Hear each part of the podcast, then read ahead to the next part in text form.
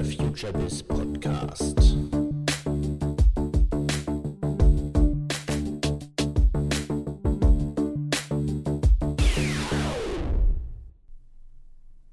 Herzlich willkommen zum FutureBiz Podcast. Mein Name ist Andreas Bersch, Gründer des Businessblog FutureBiz und der Digitalagentur Brandpunkt in Berlin. Im FutureBiz Podcast sprechen wir über die digitale Transformation und Kommunikation. Auch der heutige Podcast wurde aufgenommen auf dem Tag der Industriekommunikation des BVIK. Gast und Gesprächspartner ist Thomas Brückle, Bereichsleiter Marketing bei der Geberit Vertriebs GmbH. Viel Spaß! Ja, ich sitze jetzt hier zusammen immer noch am Tag der Industriekommunikation in Fürstenfeldbrück mit Thomas Brückle. Grüß dich, Thomas. Du bist ähm, Bereichsleiter Marketing bei äh, Geberit. Geberit kennen wir alle, aber trotzdem ist es vielleicht noch mal ganz gut, wenn du uns ähm, zum Beginn des Gesprächs, in dem wir über euer ähm, Modell der, der Marktbearbeitung sprechen wollen, wenn du uns ganz kurz vorstellst, wie sehen eigentlich, wer sind eure typischen Kunden und wie sieht euer Vertriebsmodell heute aus? Und vielleicht auch, wie sah es in der Vergangenheit aus? Nur zur Orientierung, dass wir erstmal reinkommen. Gut, wer ist Geberit? Geberit ist Europas Nummer 1 im Bereich Sanitärprodukte für die Bauindustrie. Unsere Produkte klassischerweise über viele Jahre aus dem technischen Bereich, das heißt überall, wo Wasser im Gebäude fließt, ob das die Trinkwassersysteme sind, Abwassersysteme sind, ob das die Sanitärelemente wie der Unterputzspülkasten ähm, ist. Genau diese Produkte kommen traditionell von Geberit. 2015 äh, gab es dann bei Geberit einen großen Schritt. Wir haben die skandinavische Sanitec-Gruppe übernommen. Dazugekommen ist auch der komplette Produktbereich vor der Wand, das heißt die Sanitärkeramik, Badmöbel, Accessoires. Und wir sind per heute der erste Hersteller in Europa, der mehr oder minder vor und hinter der Wand komplette Bäder kann. Wer sind unsere Kunden? Ich sag mal so salopp, alle am Bauprozess Beteiligten. Das heißt, es fängt an beim Investor, das kann ein klassischer Bauträger sein, das können Wohnungsbaugesellschaften sein, der Architekt, der Fachplaner, der Sanitärgroßhandel, natürlich der Installateur, der unsere Produkte einbaut und mehr und mehr auch der Endkunde, der letztendlich ja, unsere Produkte nutzt und, und hier haben sich die Entscheidungswege in den letzten Jahren äh, sehr, sehr stark geändert. Ähm, bisher war es so, dass im Bereich der Technik eigentlich sehr stark die Fachzielgruppen, insbesondere der Handwerker, für uns entschieden hat. Mittlerweile bei Sanitärkeramik, bei Badmöbeln und anderen Produkten vor der Wand entscheidet mehr und mehr der Endkunde.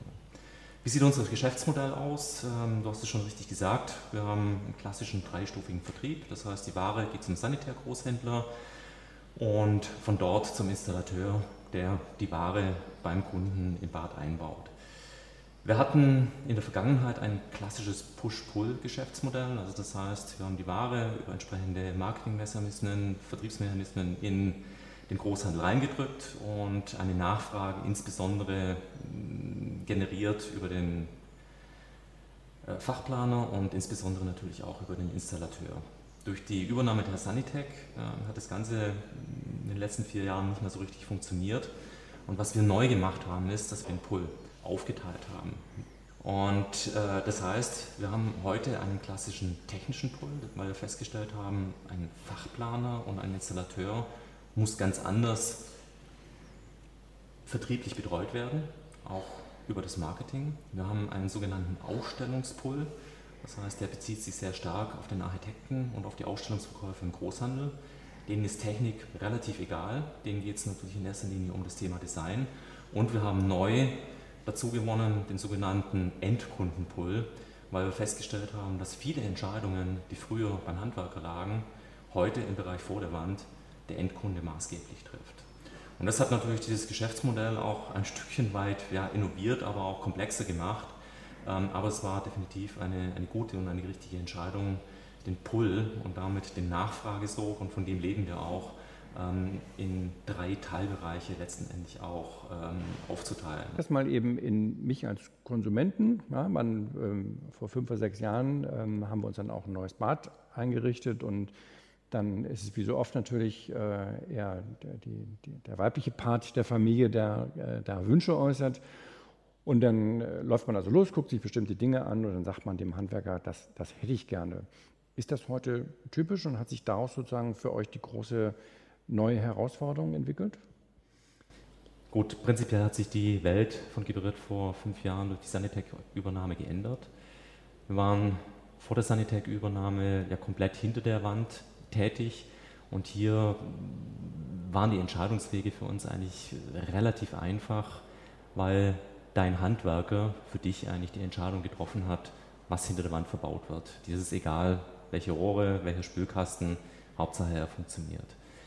Mittlerweile ist es anders. Das heißt, wir haben Produkte natürlich im Programm wie Sanitärkeramiken, wie Badmöbeln, die natürlich das Design eines Bades maßgeblich bestimmen.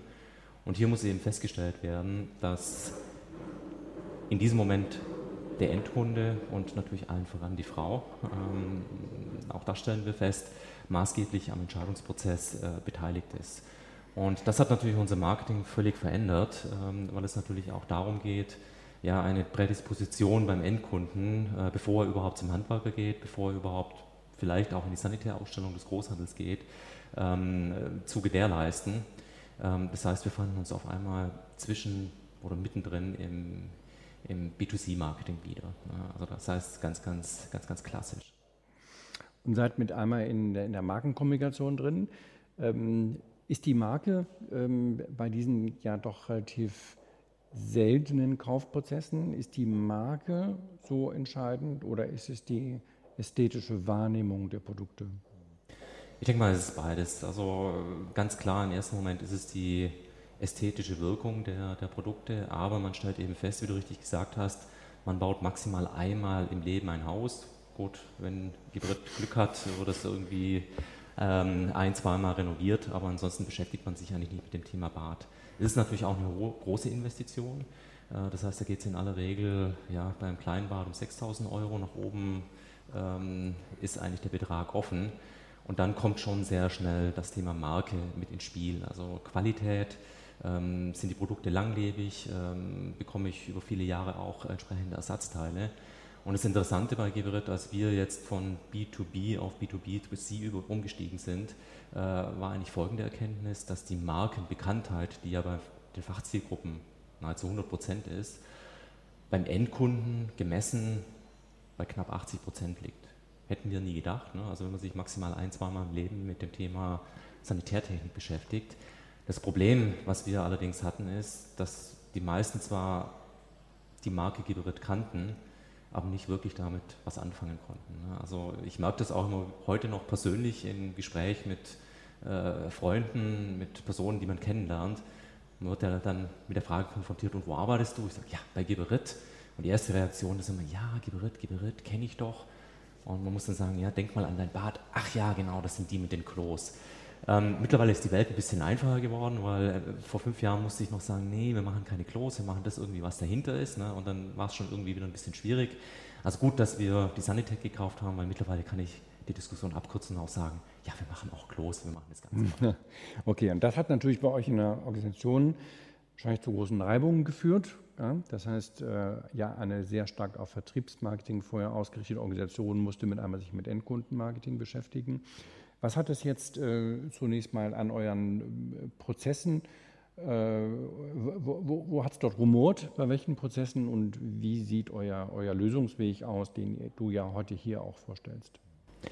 Also wir hatten auf einmal zwei Customer Journeys, ne? also die alte B2B Customer Journey auf die ganzen Fachzielgruppen bezogen, die war über Jahrzehnte gelernt, die war verinnerlicht, die war klar. Ähm, neu natürlich das unbekannte Wesen der, der Endkunde. Ähm, wir sind dann relativ schnell in den ersten Schritt gegangen, dass wir gesagt haben, es gibt nicht den einen Endkunden, sondern es gibt bei uns mittlerweile sechs Endkunden. Also das heißt, wir sind sehr schnell in ein Persona-Konzept gewechselt. Und was wir festgestellt haben, dass wir eben B2B und B2C nicht separat betrachten konnten. Das heißt, wir mussten die Customer Journeys übereinander legen. Und um ein Beispiel zu machen, so richtig Drive in das neue B2B2C-Geschäft bekommt man natürlich in dem Moment, wo man über Marketingmaßnahmen Endkundenleads sammelt. Und wirklich wertvoll werden diese Endkundenleads natürlich in dem Moment, wo ich die Erlaubnis des Endkunden vorausgesetzt, diesen Lead zum Beispiel an einen Fachpartner weitergeben kann, der dann ähm, als Installateur natürlich nochmal viel dichter persönlich auch an dem Kunden dran ist ähm, und dann natürlich auch viel besser für die Marke Geberit eintreten kann und am Ende ja auch Geberit verkauft, was wir beim Endkunden ja nicht persönlich tun, weil unser Vertrieb nur auf die B2B-Fachzielgruppen ähm, sich konzentriert. Und das hat letztendlich dazu geführt, dass wir eigentlich unseren kompletten Marktbearbeitungsprozess umstellen mussten. Über viele Jahre war eigentlich nicht geklärt, wer führt diesen Prozess eigentlich an. Ist es Vertrieb, ist es Marketing, es war mal Hü, es war mal Hot. Und was wir die letzten drei Jahre geschafft haben, ist, dass Marketing hier in die Führungsposition gewechselt ist. Und wir haben einen dezidierten ja, Marktbearbeitungsprozess äh, zwischenzeitlich äh, definiert.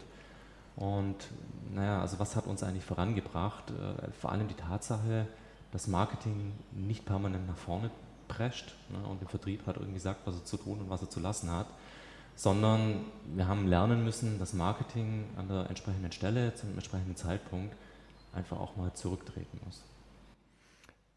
Manchmal ist ja auch Marketing auch Dienstleister für den Vertrieb. Auf jeden Fall, wir verstehen uns auch so.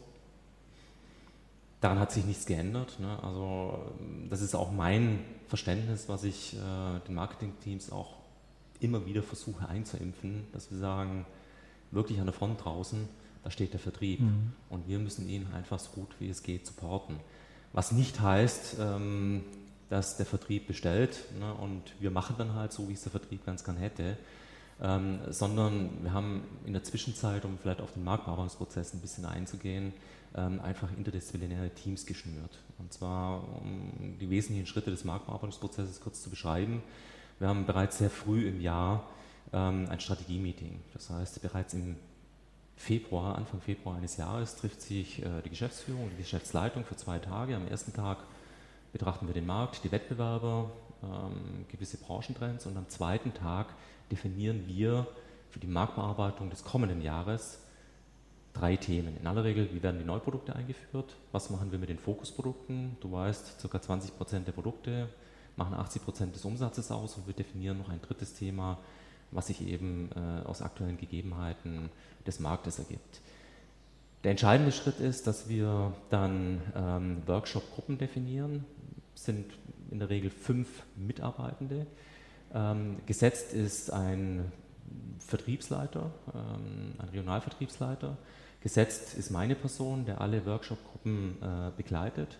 Und dann haben wir grundsätzlich immer mindestens drei Außendienstmitarbeiter, um einfach, ne, also auch diese, diese Ebene, die am Ende letztendlich umsetzen muss, von Anfang an in die Marktbearbeitung mit, mit reinzunehmen. Äh, Was dann passiert, sind zwei Workshop-Runden. Also das heißt, diese drei Teams äh, treffen sich einen Tag.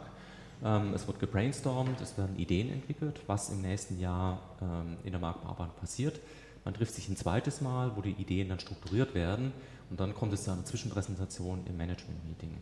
Und hier haben wir auch etwas Besonderes gemacht. Bei den Workshops ist der Hutaufmann nicht Marketing, sondern der Hutaufmann, der Verantwortliche, ist ein Regionalvertriebsleiter, der dann eben auch im Management-Meeting präsentiert. Und das Interessante ist, dass in dem Moment das Marketing in eine Moderatorenrolle gewechselt ist. Und ähm, das ist so die erste Erkenntnis, dadurch, dass wir ja einen Vertriebspartner haben, der eben das, was am Ende der komplette Vertrieb auslöffeln muss im nächsten Jahr, ein Stückchen weit verantwortet und Marketing in die Moderatorenrolle wechselt, aber natürlich die Themen dadurch sehr gut steuern kann, ähm, dass wir eigentlich so die erste richtig gute Entscheidung getroffen haben. Es gibt dann einen dritten Workshop, wo dann nochmal konzeptionell an Ideen weitergearbeitet wird und bereits im Juni im Management-Meeting werden die finalen Ideen präsentiert. Also das heißt, im Juni wird entschieden, wie die Marktbearbeitung im nächsten Jahr ausschaut. Was dann kommt äh, bis September, ähm, wir bilden gewisse Subteams, die eben an den Ideen, an den Konzepten weiterarbeiten. Äh, die komplette Budgetierung wird im September gemacht. Und dann gibt es nochmal zwei entscheidende Schritte und die sind auch ein bisschen anders als bei vielen anderen Unternehmen. Wir haben Anfang Oktober ein sogenanntes Vertriebsführungskräfte-Meeting, das VfK-Meeting. Hier treffen sich das Management-Team mit den Regionalvertriebsleitern und allen Abteilungsleitern die direkt oder indirekt mit der Marktbearbeitung zu tun haben. Und das Entscheidende ist, nicht Marketing präsentiert, was nächstes Jahr gemacht wird. Nein, es sind die Vertriebspaten, die quasi ihren Kollegen die Marktbearbeitung für das nächste Jahr vorstellt. Und das hat nie funktioniert, immer Riesendiskussionen, solange das Marketing auch meine Person war. Aber wenn es einer unter ihren ist, ne, die den gesamten Prozess begleitet haben und ein Vertriebsmann, der seinen Kollegen jetzt die Marktbearbeitung verkaufen muss, schafft natürlich eine viel höhere Glaubwürdigkeit und Akzeptanz. Und der letzte Schritt, das ist dann auch im Laufe des Oktobers, dass die Marktbearbeitung in den Regionen ausgerollt wird. Das heißt, mit den äh, erstellten Dokumenten gehen die Regionalvertriebsleiter in ihre Region, haben Meetings mit ihren Außendienstmitarbeitern und besprechen dort die regionale Umsetzung. Und das Entscheidende ist hier, und da haben wir auch viele Fehler gemacht, wir haben früher immer die Leitplanken extrem starr vorgegeben. Heute ähm, sind wir ein bisschen flexibler, das heißt, wir lassen die Regionen, die auch ihre Unterschiede haben, ähm, eine gewisse Flexibilität. Und so gibt es zum Beispiel im Bereich der Veranstaltungen Mussveranstaltungen. Es gibt aber auch Kann-Veranstaltungen. Das heißt, wo eine Vertriebsregion wählen kann, passt diese Veranstaltung zu meinen Kunden, zu meiner Marktsituation, dann wird diese Veranstaltung umgesetzt oder eben auch nicht. Und das Entscheidende ist eben, dass wir als einzigster ähm, Marktbegleiter in der Lage sind, bereits in der Kalenderwoche 2, das heißt eigentlich so nach Heilige Drei Könige, ne, dem äh, Feiertag hier im Süden, bereits mit ersten Großveranstaltungen loslegen können, wo sich die meisten Wettbewerber noch überlegen, was machen wir, haben wir überhaupt das Budget dazu. Und das ist eben, was diesen Prozessbilder anbelangt, ein Riesenvorteil, dass wir eigentlich bis zu den ersten ja, Branchenmessen, die im März, April stattfinden, ähm, zum Beispiel über Großveranstaltungen schon äh, zwischen 12.000 und 25.000 Kundenkontakte hatten. Und das ist eben genau diesem Marktbearbeitungsprozess geschuldet. Okay, also ähm, das klingt sehr überzeugend. Das klingt auch nach verdammt viel Know-how-Transfer ähm, aus dem Marketing in den Vertrieb und umgekehrt. Du nix ganz heftig. Das heißt, bei euch haben die Vertriebskollegen jetzt auch sich mit Themen wie ähm, Markenwerten und Markenkommunikation beschäftigt und verstehen auch, dass man dafür Geld ausgeben muss? Ja, ist definitiv so.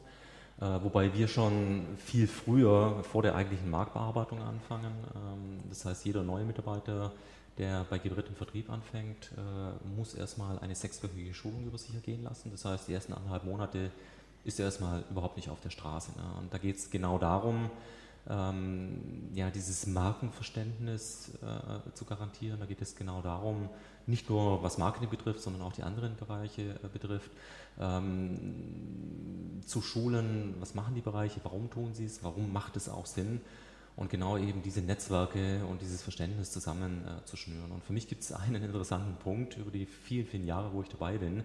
Es gibt bei uns in den Regionen sogenannte Monatsprotokolle, die einmal im Monat erscheinen. Das heißt, jede Region äh, für sich muss einmal im Monat einen Bericht schreiben, äh, was macht der Markt, was macht der Wettbewerb, äh, was gibt es zu Produkten und das letzte Kapitel ist die fünf größten Probleme. Und bevor wir diesen Prozess hatten, und das war ganz interessant, ähm, wusste ich schon, also bei den mindestens Top drei größten Problemen war immer das Marketing dabei, ähm, weil oftmals nicht verstanden wurde, was tun die überhaupt, warum tun die das, weil wir einfach nicht richtig vernetzt waren. Und ich kann heute mit viel Stolz eigentlich sagen, dass wir seit drei Jahren, was die fünf größten Probleme äh, betrifft, äh, von dieser Hitliste nahezu verschwunden sind. Und das liegt einfach daran, äh, dass wir eigentlich nicht nur ein Top-Down-Vorgehen hatten, sondern eben auch bottom-up arbeiten. Also das heißt, den Außendienst, also wirklich diejenigen, die umsetzen müssen, von Anfang an diesen Marktbearbeitungsprozess mit reinnehmen, ähm, bis hin zu der geschilderten Kommunikation, dass nicht Marketing erklärt, wie die Welt funktioniert, sondern der Vertrieb es am Ende macht, ähm, viel mehr Akzeptanz geschaffen haben und, und da natürlich viele, viele Reibereien, die wir vorher hatten, ähm, heutzutage mehr oder minder fast weg sind und wir einfach unsere gemeinsamen Synergien auch viel besser nutzen können. Das heißt, wenn ihr über Persona spricht, dann wissen auch die im Vertrieb, was eine Persona ist und wie man damit arbeitet. Ähm, damit meine Überleitung zum Thema Kundenorientierung. Ich glaube, das wird ja sehr unterschiedlich angegangen. Der Vertrieb sagt, Kundenorientierung machen wir jeden Tag, das machen wir aus dem Bauch. Ähm, das Marketing äh, wirft ja oft in anderen Unternehmen den Vertrieb vor, ihr denkt nur aus dem Produkt und, und, und wir allein denken aus dem Kunden. Das heißt, ihr habt da jetzt auch einen gemeinsamen Blick auf den Kunden gefunden? Ja. Ähm, interessanterweise gab es vor der Sanitec-Übernahme bei uns äh, nur einen Installateur und einen Fachplaner und einen Großhändler. Was wir jetzt vor kurzem gemacht haben, und äh, das war wirklich eine ganz interessante Übung. Also ich habe geschildert, wir haben sechs unterschiedliche Personas bei den Endkunden und haben das ganze Thema mal auf unsere Fachkunden gespiegelt. Und äh, das Interessante, was dabei herausgekommen ist, dass es eben eigentlich wie zu erwarten, es klingt irgendwo auch logisch, nicht den einen Handwerker gibt. Ne? Also auch hier ist es so, ähm, dass wir je nach Fachzielgruppe zwischen drei und, und fünf unterschiedliche Typologien haben. Ähm, wir haben das Ganze zunächst mal sehr wissenschaftlich angegangen, wissenschaftlich untersucht, ähm, haben ja auch den Vertrieb von Anfang an mit ins Boot genommen. Also das heißt, so diesen Spiegel gemacht, wie sieht es der Kunde, wie sieht es der Vertrieb, um einfach auch einen Abgleich zu machen zwischen interner und externer Sicht. Und haben schon in den ersten Monaten durch diesen Übertrag dieses Persona-Konzepts auf den B2B-Bereich ähm, ein deutliches Mehr an Kundenorientierung gewonnen, weil sich der Vertrieb bei jedem Kundenbesuch bzw. vor jedem Kundenbesuch ähm, auch jetzt dann in Zukunft hinterlegt im CRM erstmal Gedanken macht, was ist es überhaupt für ein Motivationstyp, wie entscheidet der, wie kauft der überhaupt, um dann eben auch mit den entsprechenden eigenen Tools, aber auch mit den entsprechenden Marketing-Tools noch kundenorientierter oder ich nenne es einfach auch mal noch kundenfokussierter äh, den Kunden zu betreuen. Und ähm, ich weiß nicht, ob du mal im Vertrieb gearbeitet hast, aber du bist ja zumindest auch mal selber oft Endkunde. Ich weiß nicht, was du für ein Endkunde bist, aber es gibt ja auch so schwierige Typen. Ne? Da läufst du einmal hin, da läufst du zweimal hin, da läufst du ein fünftes Mal hin und der will einfach nicht kaufen. Ne? Und irgendwie kannst du nicht so richtig fassen, verdammt, ich mache doch einen guten Job, aber warum kauft er einfach nicht? Und diese Typologien, also vor allem diese Motivationstypen, ne? also wie kauft einer, warum kauft einer, ähm, die haben uns vertrieblich, was auch Kundenorientierung und Fokussierung betrifft, nochmal ganz, ein ganzes Stück vorangebracht. Und das ist eigentlich das Interessante, ne? dass wir momentan eigentlich über etwas Neues, nämlich B2C, ähm, eigentlich auch gerade wieder unser B2B-Geschäft ein Stückchen weit neu kennenlernen. Und das ist eigentlich ein super interessanter Prozess, den wir momentan als Unternehmen durchmachen. Mhm. Ähm, lass uns mal Richtung ein bisschen Digitalisierung äh, des Marketings sprechen. Ähm, hatte mich vorhin ein bisschen überrascht, dass du sagtest, ihr sammelt im B2C-Bereich Leads ein, übergebt die dann ähm, an die Installateurbetriebe. Klar, kann ich mir jetzt schon vorstellen, das ist ein, wahrscheinlich sehr viel SEO-Geschäft ähm, an der Stelle. Ähm, aber was, wie macht ihr es im, im B2B-Bereich? Wo habt ihr dort digitalisiert? Digitalisierung findet bei uns vor allem momentan ganz, ganz stark im Servicebereich statt. Ähm, um einfach mal zwei, drei Zahlen in den Raum zu werfen. Geberit hat natürlich durch die Komplexität der Produkte, wir haben sehr erklärungsbedürftige Produkte im technischen Bereich, äh, natürlich eine technische Hotline, die interessanterweise auch im Marketing verortet ähm, ist. Allein im deutschen Markt haben wir ca. 350.000 Anrufe direkt von der Baustelle äh, pro Jahr. Wir beantworten mittlerweile so ca. 60.000 E-Mails und auch die neuen Kanäle, die wir seit letztem Jahr bedienen, also die Kommunikation wird ja immer schneller durch Chats, ähm, haben wir hier weitere äh, Steigerungsraten. Ähm, das hört sich erstmal irgendwie gut an. Ne? Also das heißt, die Hotline ist etabliert, die ist akzeptiert. Ähm, der Kunde weiß auch, äh, wenn er bei Gebrit äh, nachfragt, er bekommt auch äh, nachweislich nicht nur eine Antwort, sondern auch die beste Antwort im Markt. Aber das stellt uns natürlich zunehmend vor Ressourcenprobleme. Äh, also prinzipiell könnte ich eigentlich zwischen ein und zwei Personen im, im technischen Hotline-Bereich pro Jahr einstellen, äh, weil einfach die Wachstumsraten Jahr für Jahr so hoch sind, über, über 15 Jahre. Das geht natürlich nicht. Ne? Und hier findet momentan ein sehr starker Digitalisierungsprozess statt. Also ob das jetzt klassische Chats sind, wir haben vor ein paar Monaten den ersten Chatbot eingeführt, ne, um halt einfach permanent wiederkehrende Fragen ähm, einfach von der Hotline wegzunehmen, also was auch akzeptiert wird von den Kunden. Und wir haben äh, sehr, sehr erfolgreich äh, zum Beispiel eine Gebrit Pro App eingeführt. Ähm, interessant ist, 50.000 Installateure in Deutschland, mittlerweile 25.000, also die Hälfte, jeder zweite Installateur nutzt diese App auch, wo wir einfach auch ja, viele Themen, viele Prozesse, die früher halt einfach direkt über den Außendienst liefen, die über die technische Hotline liefen, mittlerweile komplett digitalisiert haben. Und es ist vor allem momentan neben Lead-Verfolgungsprozessen ähm, insbesondere der ganze Servicebereich, wo wir ganz, ganz massiv digital werden. Ist das nur Service oder ist das auch, jetzt ich bleibe bei, bei B2B, oder geht es da auch in Richtung äh, Content Marketing, dass ihr auch andere Themenbereiche bespielt, die, die ein bisschen Nutzen äh, erfüllen für den B2B-Kunden, aber mit dem Produkt selbst nichts, nichts zu tun haben? Ähm, das ganze Thema Content Marketing, das ganze Thema Storytelling äh, spielt bei uns natürlich auch seit drei, vier Jahren eine immer größere Rolle, ähm, weil wir einfach auch wissen, dass wir mehr und mehr auch von der Marke leben. Das heißt, Ähm, auch wir sind mittlerweile in neuen äh, Kanälen, wie zum Beispiel äh, Facebook, wie zum Beispiel Instagram, sehr, sehr stark unterwegs. Allerdings muss ich zugeben, dass wir uns in dem ganzen Hype viele Jahre auch deutlich mehr versprochen haben. Ähm, wir machen da so unsere Erfahrungen. Ähm, es geht auch Schritt für Schritt voran, ähm, dass wir viele, viele Themen und wie du richtig gesagt hast, die jetzt nicht primär unbedingt immer mit dem Produkt zu tun haben, sondern auch viel mit dem Thema Wissen, äh, was passiert eigentlich in Gebäuden. Also unsere Themen sind ja auch Brandschutz, Schallschutz, Trinkwasserhygiene etc ganz, ganz gut bespielen können. Aber am Ende des Tages stellen wir doch fest, dass hier für uns als Geberit, für uns als B2B-Unternehmen ähm, ja, die Möglichkeiten doch beschränkt sind ja, und der Kunde doch immer sehr gern, in welcher Form auch immer, den direkten Kontakt zu, zu Geberit sucht. Ähm, also von dem her, ja, die Digitalisierung findet auch in diesen Bereichen statt. Ähm, aber ich habe so das Gefühl, und das geht glaube ich nicht nur Geberit so, dass dieser große Hype ähm, auch ein Stückchen weit abgekühlt ist. Ne? Also man muss sich schon sehr genau überlegen, mit welchen Themen ähm, bespiele ich eigentlich diese, diese digitalen Kanäle. Ganz anders schaut es im B2C-Bereich aus. Ne?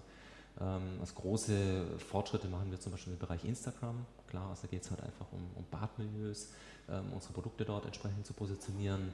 Ähm, es geht auch um Kooperationen zum Beispiel mit Blockern, äh, es geht um Influencer-Marketing, gut, was wir auch so ein Stückchen weit jetzt im P2B-Bereich machen mit, mit guten Handwerksbetrieben. Aber wie gesagt, ähm, da geht die Schere äh, doch äh, deutlich auseinander. Ist ja wahrscheinlich auch nicht ganz einfach, dann die Kanäle so zu trennen, nicht? also ähm, zwischen B2B und B2C-Kunde. Das heißt, da verirrt sich dann auch wahrscheinlich mal ein Handwerker in einen B2C-Kanal, du lachst und, und umgekehrt. Ähm, das heißt, ihr bespielt die Kanäle dann auch doppelt, um jetzt mal das Beispiel Instagram äh, zu nehmen. Das heißt, es gibt dort einen B2B- und B2C-Kanal? Nein, eben nicht mehr. Gibt es also nicht mehr. Also wir haben genauso angefangen. Also Facebook war ja unser, unser erster Versuch. Das heißt, ähm, es gab einen B2B- und einen B2C-Kanal. Und äh, wir haben lange festgehalten, und es ist genau das passiert, was du äh, beschrieben hast. Also die Kunden haben es am Ende irgendwie nicht geblickt was es eigentlich war, beziehungsweise äh, die Fachzielgruppe fand irgendwie viel spannender, äh, was bei uns im B2C-Kanal passiert ist und auch umgekehrt. Und äh, von dem her haben wir bereits vor drei Jahren die Entscheidung getroffen, wir machen diese Trennung nicht mehr, die macht einfach keinen Sinn. Ähm, wir führen diese Kanäle zusammen und das Interessante ist ja, wir denken ja B2B2C. Ähm, ja, und hat es dann am Ende dazu geführt, dass ihr dann einzelne Kanäle wieder aufgegeben habt? Nein, eben nicht. Also wir haben bewusst die Kanäle zusammengeführt. Das heißt, es gab einen Stichtag. Wir haben die Kunden dann im speziellen Fall von Facebook auch darüber informiert, dass wir die Kanäle zusammenbringen. Und das Interessante ist, ähm, dass durch dieses Zusammenlegen sich natürlich auch ganz neue Möglichkeiten in B2B2C-Marketing ergeben haben. Haben wir vorher die Zielgruppen strikt getrennt, finden natürlich über einen gemeinsamen Kanal die Zielgruppen auch zusammen. Das heißt, ein Endkunde steigt ein, recherchiert zu unseren Produkten ähm, und landet dann zwangsläufig zum Beispiel beim guten Partnerinstallateur von uns, ohne dass Geberit jetzt irgendwelche Kosten hatte, irgendwie in irgendeiner Form etwas dazu beitragen musste. Also von dem her ja, haben wir da eine relativ große Schleife gedreht, äh, am Ende mit der Erkenntnis, äh, dass sich die Kanäle am Ende nicht trennen lassen. Ich habe noch mal eine ganz andere Frage. Ich bin ja eher digitaler und ähm, verbrenne mir manchmal die Zunge und ich glaube, ich habe mir neulich so ein bisschen die Zunge verbrannt mit einer kühnen These, ähm, dass ich immer noch einen viel zu hohen Anteil an Markenbudgets in, in Messen äh, versickern, ist jetzt ja schon äh, der, der, der, der, negative äh, Ausdruck sehe. Wie siehst du das langfristig, wenn wir jetzt mal vergleichen, ähm, Budgetinvest in, in, äh, in Fachmessen, versus in Digitalisierung äh, von Kundenbeziehungen im B2B-Bereich. Ähm, siehst du dort eine langfristig oder mittelfristig eine Veränderung oder wird es so bleiben, wie es heute ist? Nein, wir haben seit gewisser Zeit schon in der Sanitärindustrie einen ganz klaren Trend. Das heißt, die Besucherzahlen der Fachmessen sind seit circa drei bis fünf Jahren deutlich rückläufig. Es hat bei uns in der Branche sogar bereits zu einer Bereinigung ähm, der Fachmessen geführt. Also das heißt, es gibt äh, einige Regionalmessen bereits nicht mehr. Ich glaube aber trotzdem, dass Fachmessen auf der einen Seite, aber eben auch Kundenveranstaltungen, da kann man sich natürlich irgendwie die gleiche Frage stellen, macht es Sinn, kostet genauso viel Geld, ähm, in Zukunft Sinn machen. Und ich denke mal, es hängt so ein Stückchen weit am, am, am Produkt. Was wir feststellen, dass unsere Kunden, und ich beziehe mich jetzt vor allem mal auf eine Zielgruppe, insbesondere die Handwerker, die sind ja nicht umsonst Handwerker geworden. Ne? Und ähm, Handwerk ne, bedeutet eben auch, dass man Produkte in die Hand nimmt. Ne? Und das ist ja das Greifen und das Begreifen. Und wir stellen immer wieder fest, wenn wir versuchen, einen anderen Weg zu gehen, dass dieses Greifen und Begreifen ähm, auch weiterhin in Zukunft, gerade bei der Zielgruppe, weil sonst wären sie nicht Handwerker geworden, äh, stattfinden muss. Und für mich ist immer eine interessante Erfahrung. Wir machen große Kundenveranstaltungen, ähm, wo wir neue Produkte zeigen, wo wir Fokusprodukte zeigen und die sind dann meistens am Spätnachmittag. Und es ist für mich verblüffend. Die Kunden waren den ganzen Tag auf der Baustelle, die haben den ganzen Tag unsere Produkte, unsere Werkzeuge in der Hand gehabt und sie kommen zu unseren Veranstaltungen und was tun sie? Sie nehmen wieder die Produkte in die Hand, sie nehmen wieder das Werkzeug in die Hand und machen genau das, was sie den ganzen Tag schon gemacht haben. Also von dem her ähm, gibt es eine Zielgruppe, wo ich ganz klar sage, es geht nicht ohne Messen, es geht auch ohne Veranstaltungen nicht. Es gibt aber im Bauprozess weitere Zielgruppen, ob das jetzt zum Beispiel der Architekt ist, ob das insbesondere der Fachplaner ist, ähm, der hat eine ganz andere Denke. Und da haben wir festgestellt, dass die auch deutlich ja, digital affiner oder auch internetaffiner sind. Also ein Fachplaner, auch ein Architekt, genauso Investor, die ziehen heute nahezu ihre komplette Information aus dem Netz, äh, natürlich auch von Bauplattformen, wo wir hinterlegt sind. Und hier sind wir im letzten Jahr ähm, bereits ja, neue Wege gegangen. Das ist allerdings noch im Versuchsstadium, ähm, dass wir ja, nicht wie wir beide einen Podcast gemacht haben, sondern eben auch schon Webcasts gemacht haben, äh, beziehungsweise Veranstaltungen äh, komplett ähm, aufgezeichnet haben, digitalisiert haben. Und ähm, das ist dann der nächste Schritt, leider noch nicht live, ne, ähm, aber im Nachhinein äh, diesen Kundenzielgruppen zur Verfügung gestellt haben. Gut, und wir können das Thema natürlich tracken und waren wirklich überrascht, wie viele Kunden sich aus dem Bereich der Architekten und der Fachplaner dann den weiten Weg zur Veranstaltung oder zur Messe gespart haben ähm, und einfach gesagt haben, nee, also wir nehmen jetzt an dem Webcast oder an der, an der Aufzeichnung teil. Also immer in Kombination dann mit einer Chatmöglichkeit ähm, etc. Und das kommt bei uns eigentlich so ein bisschen aus der Kundenschulung, wo wir seit vielen Jahren, und das Interessante ist, obwohl Webinare ja eigentlich rückläufig sind, ähm, von Jahr zu Jahr weiterhin äh, wachsende Zahlen haben. Also das heißt, viele Kunden kommen nicht mehr bei uns in die Kundenschulung, sondern machen halt einfach ein, zwei Stunden ein Webinar mit. Und da sehe ich schon, dass der Trend eindeutig hingeht. Aber ich glaube, man muss differenzieren, mit welcher Zielgruppe man es zu tun hat. Die sind eben alle nicht gleich. Ja, wobei ich ja persönlich glaube, dass der Handwerker sich auch noch stärker digitalisieren wird. Also zum einen sehen wir ja, dass er in der privaten Mediennutzung schon sehr digital ist. Ähm, dass er sehr viel nicht nur Facebook und YouTube, sondern auch, auch WhatsApp und, und Messenger-Dienste nutzt.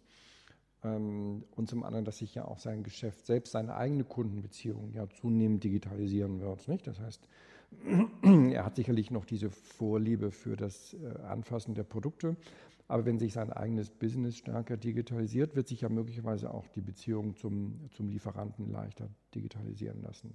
Aber gut, das wird man abwarten müssen. Ähm, ich glaube, es sind hier drei Bestimmungsfaktoren. Also erstmal muss man sagen, dass die Sanitärindustrie, glaube ich, eine der konservativsten ist, die es in Deutschland gibt. Das heißt, bis das Handwerk ähm, auch mal ein neues Produkt äh, verarbeitet, was einfach einer neuen Technologie folgt, äh, das ist oftmals schon ein weiter Weg. Also man, du kennst es vielleicht, früher wurden Rohrleitungssysteme gelötet, ne? also es waren Kupferrohrleitungen. Ähm, es hat fast 25 Jahre gebraucht, bis sich die Pressfitting-Systeme äh, durchgesetzt haben. Ne? Also extrem konservativ. Ähm, das Zweite, was ich glaube, ähm, wir machen momentan Generationswechsel durch bei unseren Kunden. Ähm, das heißt, wir haben wahnsinnig viele Betriebe, wo die Inhaber ne, so auf ihren letzten Metern sind, ne, Mitte 50, Ende 50, Anfang 60. Also da merken wir einfach auch große Unterschiede. Das, was nachkommt an Handwerkern, die sind deutlich digitaler. Und ähm, wenn man dann einfach mal so in die Kundenportfolios reingeht, ähm, da gibt es einfach große Unterschiede. Ne? Also wenn man mal bedenkt, äh, 50.000 Installateure in Deutschland, mehr als die Hälfte sind ein, zwei, maximal drei Mann Betriebe. Ne? Und die größeren Betriebe, gebe ich dir recht, ne, die sind heute schon digital, die, die, die, die werden immer digitaler, also da landen wir auch mit unseren neuen Konzepten. Aber mehr als Hälfte der Branche, ne? also diese Kleinbetriebe, ähm, die haben gar keine Zeit, äh, sich groß über Digitalisierung äh, Gedanken zu machen. Also das sind ja oftmals One-Man-Shows, ne? also die, die, die machen das Büro, die sind den Tag über auf der Baustelle, ähm, die beschäftigen sich mit solchen Dingen. Ja, das wird schon kommen, nicht dass die aber. Aber gut, das ist ein anderes Thema. Was mich vielleicht noch mal interessieren würde, wäre der, der internationale, die internationale Perspektive. Ähm, ihr seid global tätig? Ja. ja. Ähm, diesen Marktbearbeitungsprozess, den du hier ja sehr äh, eindrucksvoll geschildert hast, ist der jetzt weltweit ausgerollt? Nein. Wo steht ihr da? Also man muss wissen, dass der deutsche Markt ähm, anteilsmäßig vom Umsatz der weitaus äh, größte Markt ist, also mit äh, deutlich über, über einem Drittel des Umsatzes. Ähm, der deutsche Markt ist, auch wenn es ein zentrales Marketing gibt, ähm, in vielen Dingen Vorreiter. Also das heißt, äh, viele Dinge, die in Deutschland erfunden wurden, werden dann eben in den anderen Ländern ausgerollt. Und den Marktbearbeitungsprozess, wie ich ihn vorher beschrieben habe, den gibt es in der Form momentan äh, nur in Deutschland. Ähm, wir sind aber seit den letzten drei Jahren mit diesem Prozess äh, sehr, sehr erfolgreich. Ähm, es sind auch messbare Erfolge. Und äh, momentan wird in der Geberit-Gruppe nachgedacht, äh, zumindest für einen Teil der Märkte, ähm, diesen Prozess zu adaptieren. Äh, also bis hin auch zu dem Marketing-Cockpit, was wir haben. Äh, wobei wir drei ja, Cluster von Märkten unterscheiden. Es gibt sogenannte Mature Markets in äh, der Geberit-Gruppe. Das sind eben sehr reife Märkte, die auch ähnlich strukturiert sind, die ähnlich funktionieren. Es gibt sogenannte äh, Expansion Markets, das sind Wachstumsmärkte, also wie zum Beispiel die osteuropäischen Märkte. Und es gibt Introduction Markets, wie zum Beispiel jetzt für uns die USA oder, oder der asiatische Markt, die aber doch sehr anders funktionieren. Und ich bin mir ziemlich sicher, dass wir in drei Jahren weiter sein werden. Also es gibt hier intensive Gespräche mit der Gewirt-Gruppe für die Mature Markets, die eben einfach eine relativ große Ähnlichkeit aufweisen. Ähm, genau diese Prozesse, also bis hin zum professionellen Marketing-Cockpit, was auch momentan äh, interessanterweise nur der deutsche Markt hat, äh, entsprechend zu adaptieren. Also da sind wir leider noch äh, aus Gruppensicht relativ weit hinten dran.